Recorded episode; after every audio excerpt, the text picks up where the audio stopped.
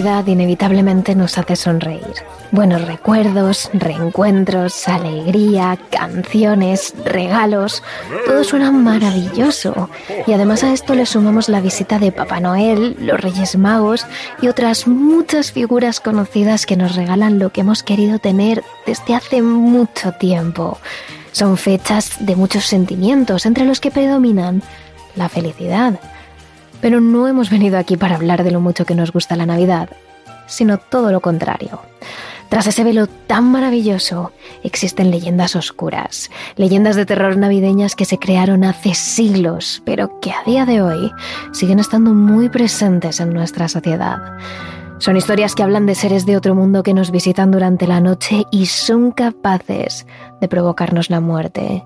Solo buscan el mal, hacernos daño, y eso es precisamente lo que más les hace disfrutar. Hoy no hemos venido a contaros lo increíbles que son estas fechas. Hoy hemos venido a contaros las leyendas más macabras de Navidad.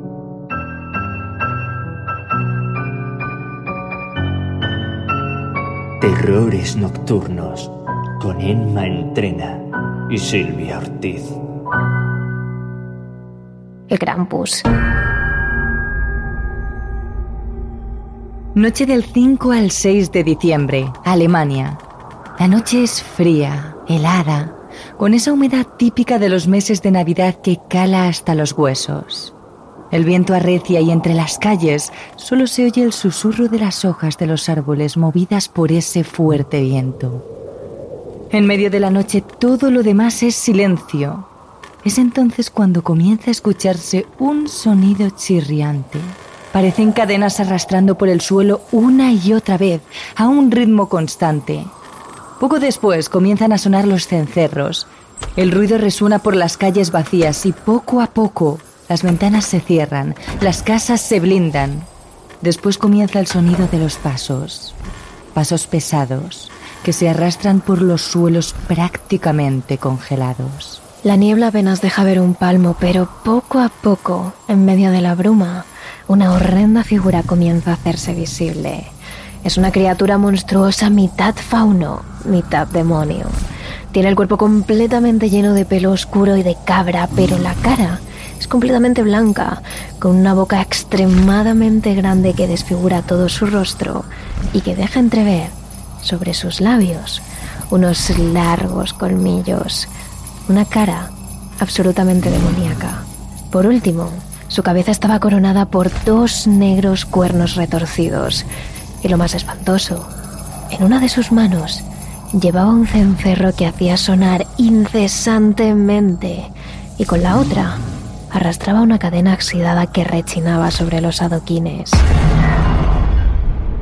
Esa horrible bestia de la que os hablamos es Krampus, la contraposición al amable Santa Claus. Algunos incluso dicen que es el hermano malvado de Papá Noel, y mientras Santa Claus se dedica a llevar regalos a todos los niños buenos del mundo, Krampus se dedica a temorizar y castigar a aquellos que se han portado mal a lo largo de todo el año. Krampus aparece la noche del 5 al 6 de diciembre, la llamada Krampusnacht, la noche de Krampus. Y no es casualidad. Krampus aparece exactamente un día antes de que lo haga San Nicolás, ya que el 6 de diciembre es el día en el que los niños de gran parte del norte de Europa abren sus regalos. Bueno, los que sigan en su casa para hacerlo. Porque Krampus, la noche anterior, se encarga de llevarse con él a todos aquellos que no se merezcan recibir regalos, sino una buena reprimenda. El 5 de diciembre, la bestia merodea entre las calles anunciándose ante los niños que se han portado mal con el ruido de sus cadenas y de su cencerro. Entonces, el Krampus entra en las casas de los pequeños exactamente de la misma manera en la que lo hace San Nicolás, dejándose caer por la chimenea. Después, camina por el salón de la casa con su enorme saco a la espalda y su vara de abedul en la mano. El monstruo recorre la estancia y busca las escaleras que le llevarán al piso de arriba, al piso en el que sabe que duerme ese niño malcriado al que está buscando. Cojeando y con pasos lentos y profundos por el peso de su saco, sube las escaleras. Una vez allí, se asoma primero por el quicio de la puerta de la habitación de los padres y comprueba que están dormidos. sonríe con malicia. Tiene el camino despejado. Krampus se mueve entonces hacia la habitación del niño y lo encuentra acurrucado en su cama, tapado casi hasta las orejas para protegerse del frío invernal. El monstruo se acerca sin hacer ningún ruido y se inclina sobre el niño. En ningún momento se le quita la sonrisa de la boca mientras destapa al pequeño. Cuando el pobre crío quiere gritar, Krampus ya lo ha agarrado y lo ha metido en su saco junto al resto de niños y rápidamente huye de la casa. Ya nadie podrá oírlos nunca más.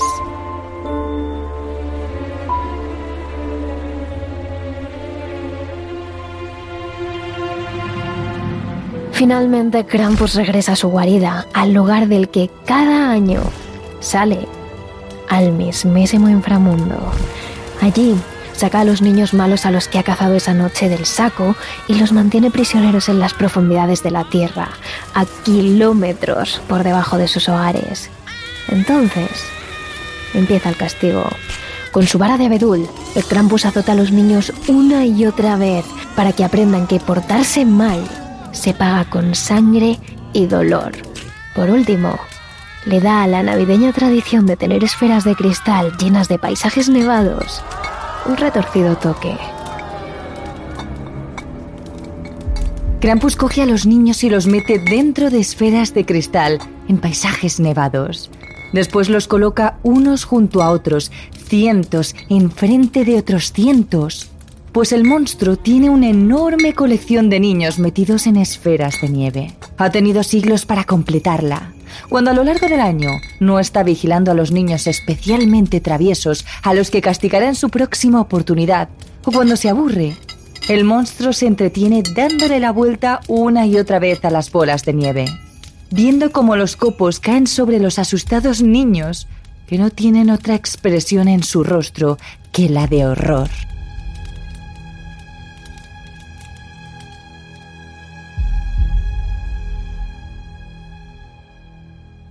Por supuesto, Krampus es una leyenda, un horrible monstruo que se contrapone a Santa Claus y que se dedica a castigar a los niños malos en lugar de premiar a los buenos.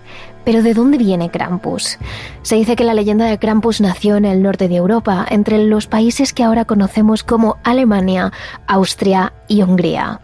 Su nombre deriva de la palabra alemana Krampen, que significa garra, y por supuesto se ideó para amenazar a los niños que a lo largo de todo el año se portaban especialmente mal.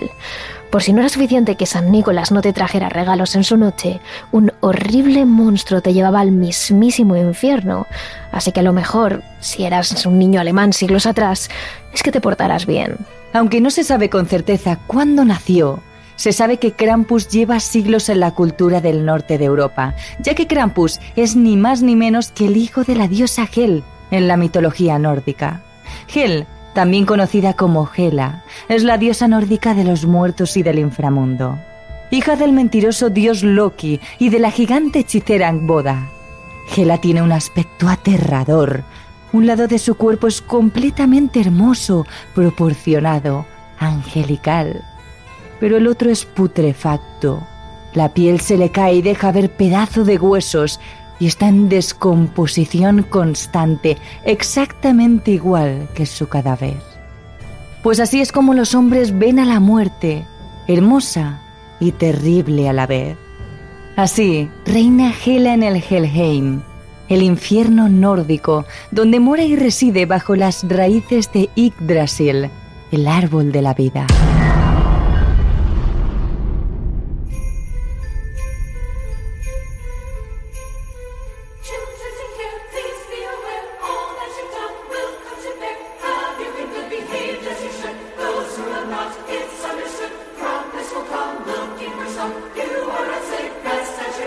Sin embargo, desde la mitología nórdica, la leyenda de Krampus evolucionó hasta convertirse en ese asustaniños tan arraigado en la cultura del norte de Europa que conocemos ahora. y en la Edad Media se hizo tan popular que la Iglesia tuvo que prohibir que los padres asustaran a sus hijos con la figura de Krampus. Prohibieron la leyenda y el culto a Krampus porque consideraban las celebraciones en su honor escandalosas, profanas y paganas. Pero además, durante la Guerra Civil Austriaca y durante la Segunda Guerra Mundial, fueron los fascistas los que prohibieron estas celebraciones porque pensaban que Krampus era una leyenda vil ideada por los socialistas. Pero ahora el culto a Krampus ha vuelto a aparecer. En Austria, Alemania, Hungría, Eslovenia y República Checa han modernizado las celebraciones en honor a este demonio pagano. En esos países, en las fechas navideñas, centenares de hombres se disfrazan de Krampus y desfilan por las calles persiguiendo y asustando a la gente. A eso se le llama el Krampuslav. Y de hecho, Krampus ha salido del norte de Europa, ha cruzado el mar y ahora es cada vez más conocido en Latinoamérica. Así que cuidado con portarse mal. El Krampus está al acecho.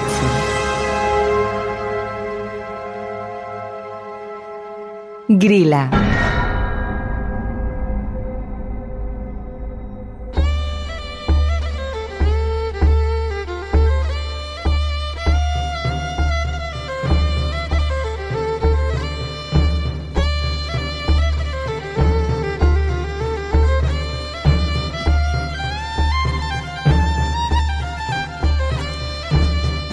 De la siguiente criatura nos tenemos que ir volando hasta un país lleno de volcanes, termas, columnas de humo caliente que salen disparadas desde el interior de la Tierra y multitud de glaciares.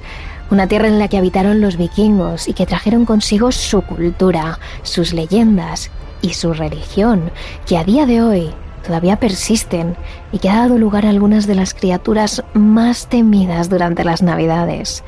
¿Ya sabéis de qué lugar os hablamos? Nos encontramos nada más y nada menos que en la increíble tierra de Islandia. Dentro de esta isla de hielo y fuego nos interesa trasladarnos hasta el norte, a una zona de rocas volcánicas llamada Dimorbogish, un territorio muy característico formado por antiquísimos campos de lava. El clima, la localización y el color de la piedra te hacen creer que estás en el mismísimo espacio, lejos de la Tierra, en otro planeta totalmente distinto. El nombre Dimoborgish significa castillos oscuros, y el motivo por el cual se denomina de esta manera es por la leyenda que esconde bajo sus rocas volcánicas. Según se cuenta, allí vive Grilla, un ser mitad mujer, mitad troll. Ni hasta el animal más grande que podamos imaginar alcanza la altura que tiene este monstruo, con ojos grandes, larga nariz, y afilados dientes, que se alimenta de carne fresca y tierna. Se alimenta de niños. Grilla no solo es uno de los seres folclóricos más antiguos, sino el que más de la mitología islandesa. Este gigantesco y terrorífico monstruo que vive en las montañas, cuando llega la Navidad coge un gran saco de tela que guarda durante todo el año para bajar a los pueblos en busca de niños que se han portado mal. La leyenda, que lleva estando presente en la cultura islandesa desde hace siglos, no solo ha servido para aterrorizar a los niños, incluso los propios padres, en ocasiones, también creían que este ser era totalmente real y que si sus hijos no se portaban bien, Grilla los metería en un saco y se los llevaría en plena Navidad. Los primeros registros que se tienen de este ser datan del siglo XIII, pero no se vinculó directamente con la Navidad hasta el siglo XVII. Según cuenta la historia, durante la Navidad, la grila bajaba desde las montañas. Se podía intuir por el sonido de unos grandes y pesados pies que se hundían sobre la nieve. Poco a poco, se aproximaba a los pueblos donde la gente, queriendo resguardarse del frío, se encerraba en sus casas bajo el calor de las chimeneas. Cuando llega la noche y todos descansan, Grilla asoma sus grandes ojos por las ventanas de las casas mientras olisquea con su gigantesca nariz la sangre fresca. Los niños que en ese momento duermen. La historia cuenta que Grilla no se llevaba a todos los niños, solo a los que durante el resto del año se habían portado mal, para así posteriormente cocinar su plato preferido, estofado de niños. Y con el paso del tiempo esta leyenda no solo tuvo a los más pequeños como principales víctimas, sino que la gente aseguraba que si Grilla tenía mucha hambre, se llevaría a los adultos más perezosos. Y de esta historia, precisamente, surgió algo muy típico de Islandia, que es regalarse ropa nueva por Navidad. Porque se decía que todos los campesinos que habían trabajado muy duro durante el año aprovechaban la Navidad para pedir ropa nueva y equipos nuevos. Esto de algún modo despistaba al gigantesco troll, porque le hacía pensar que aquel que recibiese dicho regalo es porque había trabajado muy duro durante todo el año. A raíz de esta tradición de regalar ropa nueva, nació otro personaje que acompañaba a Grilla en sus excursiones a los pueblos. Era un gato negro, casi tan grande como ella y con los ojos muy brillantes y amarillos. Se decía que era su mascota y que concretamente este gigantesco gato era el encargado de ver qué campesinos eran los que habían trabajado muy duro todo el año.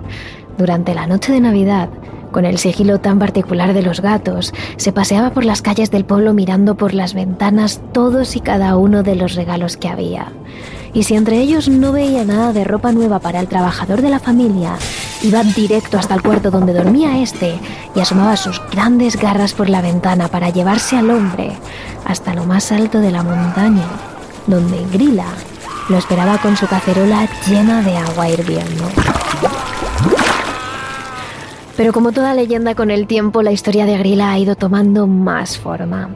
Se dice que se llegó a casar hasta tres veces con diferentes monstruos a los que acabó engullendo, y solo con el último de ellos tuvo nada más y nada menos que trece hijos, los Joulersnas, seres descendientes de trolls que, al igual que sus padres, también les encantaba asustar a los más pequeños. Lo que hacían era llevarse a los niños malos hasta donde vivía su madre para que ella pudiese introducirlos en la cacerola gigante. Allí preparaba el plato favorito de sus hijos, el estofado de niños. Pero pasados los años, estos monstruillos han dejado de verse con malos ojos. Al contrario, se han convertido en una especie de Santa Claus que puede traerte o no regalo durante los 13 días antes de Navidad. O bien te llena los calcetines de regalos, o bien te los rellenaría de patatas podridas como señal de que este año has sido un niño malo.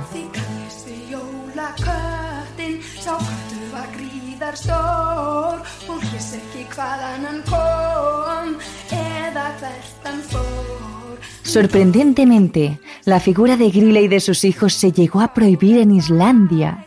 Fue en el año 1746 cuando se declaró un decreto público que literalmente prohibía el uso de estos seres para aterrorizar a los niños. Pero con el paso de los años, como toda leyenda arraigada en la sociedad, ha vuelto a resurgir. Sin embargo, ya no es algo tan horrendo como antes. Ahora se celebran fiestas en las que la gente se pone máscaras y se disfraza de esos personajes, y convierte todo esto en un momento divertido. Aunque quién sabe si desde las montañas, Grilla, junto a su querida mascota y a sus trece hijos, los está observando mientras remueve el agua de su cacerola, preparando su plato preferido para estas navidades. Frau Persta.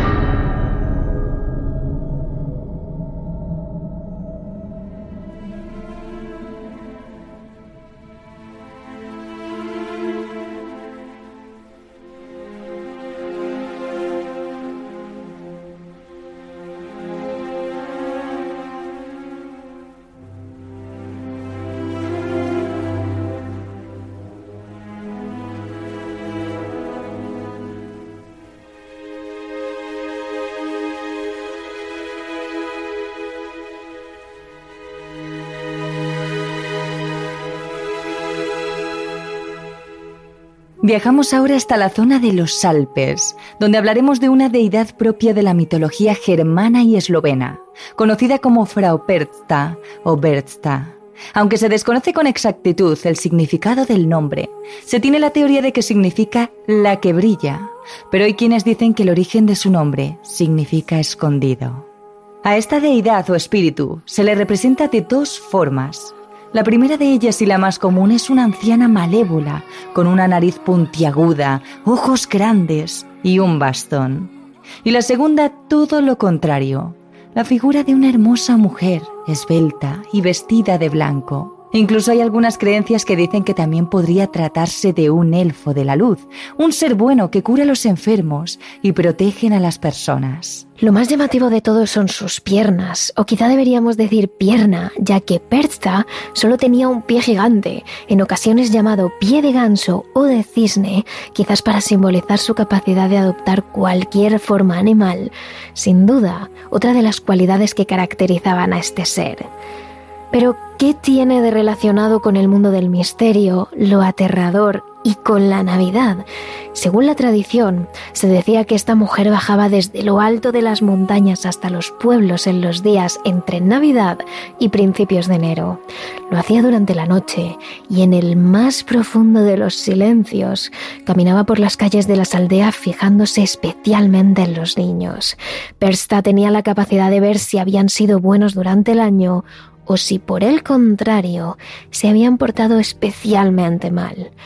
En especial, los niños mentirosos eran los más odiados por la anciana, que temblaba de furia solo de pensarlo. Aquellos pequeños que habían sido buenos encontrarían al día siguiente en sus zapatos una moneda como recompensa a sus buenos actos. Pero si por el contrario no se habían portado bien, la mujer entraba en la casa en plena noche, sigilosamente, hasta llegar a la habitación del niño, donde antes de que pudiese despertar, la mujer le abría en canal, le sacaba el estómago y las entrañas, para posteriormente rellenarlo con paja y piedrecitas.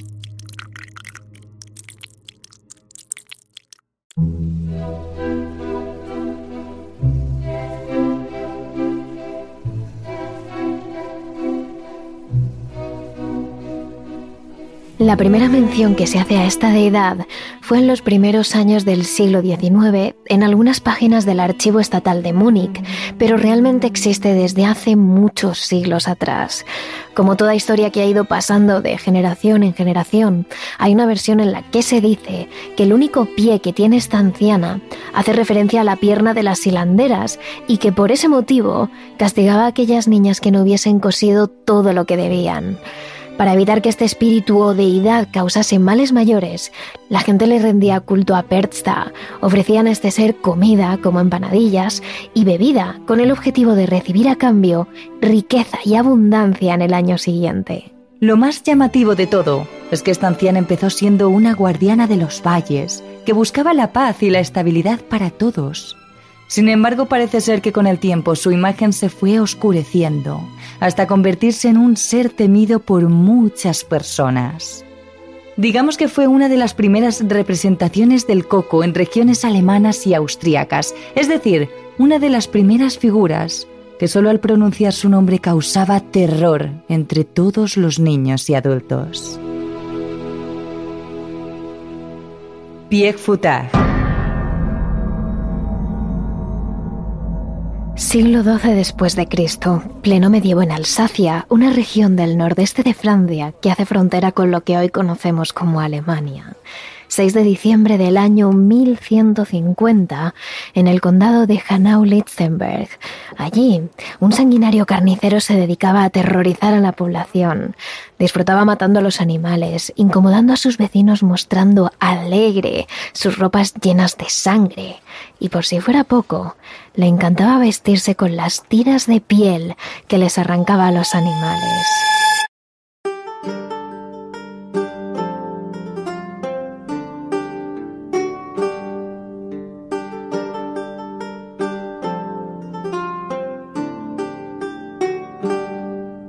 Esa misma tarde, la tarde del 6 de diciembre, entraron tres niños forasteros a su carnicería.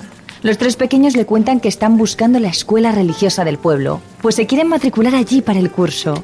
Al carnicero se le ilumina la cara. Esos pequeños están indefensos y están podridos de dinero, porque esa escuela es carísima. El carnicero avisa a su esposa y ella les prepara una bebida con la que consigue drogarlos y los niños caen rendidos. Es entonces cuando la macabra pareja les roba todo el dinero que llevan encima. Y como no les parece suficiente, deciden cobrarse venganza. Despiertan a los niños para degollarlos mientras están despiertos, para oírles gritar mientras lo hacen. Por si fuera poco, les descuartizan y echan los restos de su joven y tierna carne en un guiso. Pero la leyenda cuenta que en ese momento San Nicolás pasaba por la ciudad para dejar los regalos a los niños y fue testigo de la escena. Con su poder consiguió resucitar a esos tres niños y matar a la esposa del carnicero. Pero para él tenía reservado algo muy especial. Desde ese momento el carnicero sería su ayudante en todas las navidades que vinieran. Sería el que hiciera el trabajo sucio, el que San Nicolás no quería hacer. El 6 de diciembre, mientras San Nicolás se encargaba de ir casa por casa recompensando a los niños buenos, el carnicero se encargaría de ir castigando a los malos. Mientras San Nicolás entra en las casas por las chimeneas, el carnicero aparece directamente en la esquina de la habitación del niño al que desea castigar justo en esa oscura esquina que no logras ver desde tu cama. Lleva puesta una túnica negra completamente compuesta por las pieles de aquellos con los que ha acabado y bajo su capucha no se puede llegar a ver su cara, solo una larga barba negra que le cuelga hasta el pecho y en su mano reluce una vara y es con esa vara con la que se dedica a azotar a los niños que se han portado mal, aquellos que han sido especialmente traviesos. Y no lo hace como un padre cariñoso, no. Golpea con fuerza, destrozando las pieles de los pequeños hasta que no pueden evitar gritar. Esa es su labor, año tras año.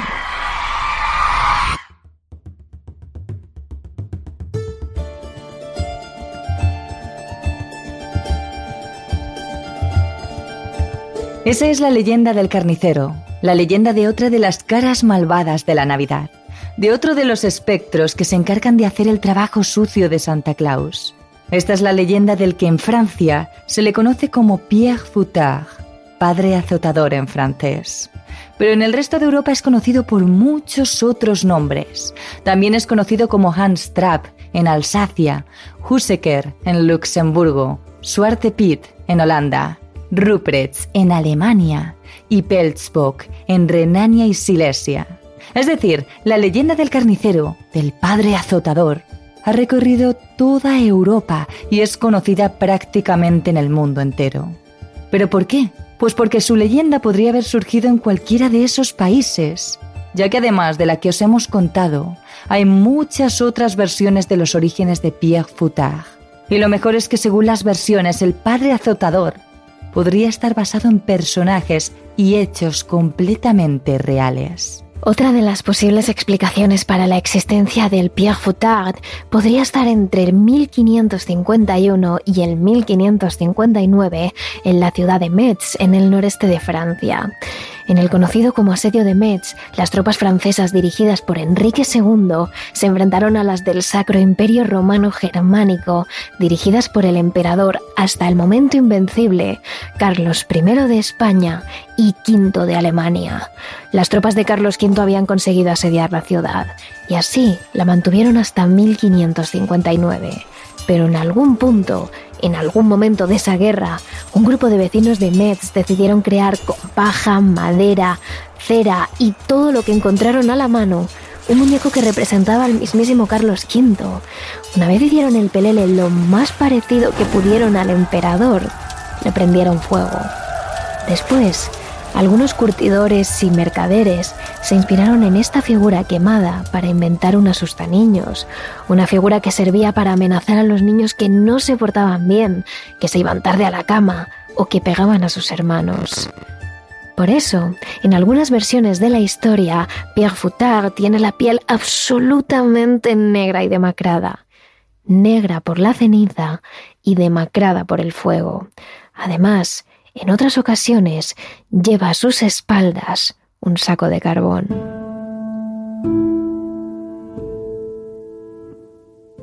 Y aún hay otra explicación más para la existencia de Pierre Foutard. Según otra versión, es en el año 1773, en el condado de Hanau-Lichtenberg, de nuevo Alsacia, donde Pierre Foutard o Hans Trapp aparece por primera vez. Algunos creen que el origen de este personaje estaría en el mariscal Jean de Drat, un militar bruto sanguinario que se dedicaba a aterrorizar a la población por mero placer. Desde su castillo de Bergwurstein, al suroeste de Alemania, imponía a los campesinos que trabajaban para él unos impuestos excesivos y les castigaba cruelmente cuando no cumplían con su palabra, lo que consideraba la ley. Por si no le bastaba eso, secuestraba a aquellos viajeros que osaban aterrizar por sus tierras y pedía un rescate a sus familiares a cambio de mantenerlos con vida. Jean de Drat dejó un recuerdo tan terrible entre sus súbditos que poco a poco su figura sirvió para asustar a los niños más jóvenes. Poco a poco el hombre se convirtió en leyenda y Jean de Drat en Hans Trapp y este en el espectro que se dedicaba a azotar a los niños malos en Navidad, no solo en Francia y en Alemania, sino en todo el norte de Europa. Sin embargo, para otros el nombre Hans de Trapp y por lo tanto la leyenda viene de la palabra alemana trappen, que es el ruido que hacen los pasos de los humanos para alejar a los malos espíritus. Pero además hay algo muy curioso acerca de Perfutad, sobre todo para los españoles, y es que según la leyenda, en Austria el Perfutard no solo azota a los niños, sino que los echa en su saco y se los lleva a un terrible lugar para castigarlos. ¿Y cuál es ese terrible lugar? Pues ni más ni menos que España. Ese es el castigo de los niños malos, lo que al menos da que pensar.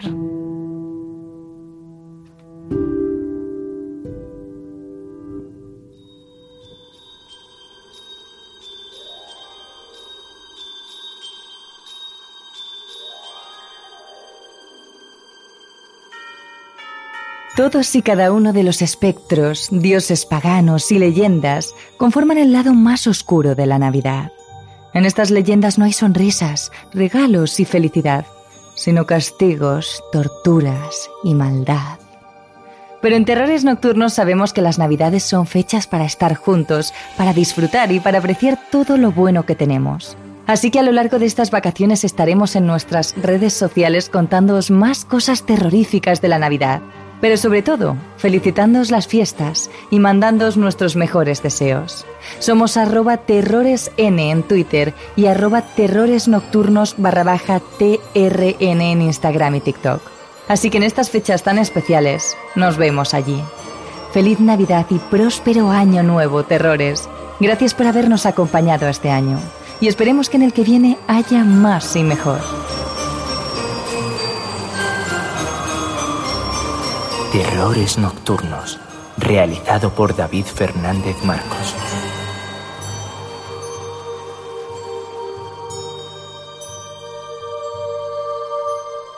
Escúchanos también a través de nuestra cuenta de Terrores Nocturnos en Speaker, Evox, Spotify, YouTube o Apple Podcast y síguenos también en nuestras redes sociales de Twitter, arroba terroresn o en nuestro Instagram, Terrores Nocturnos Radio.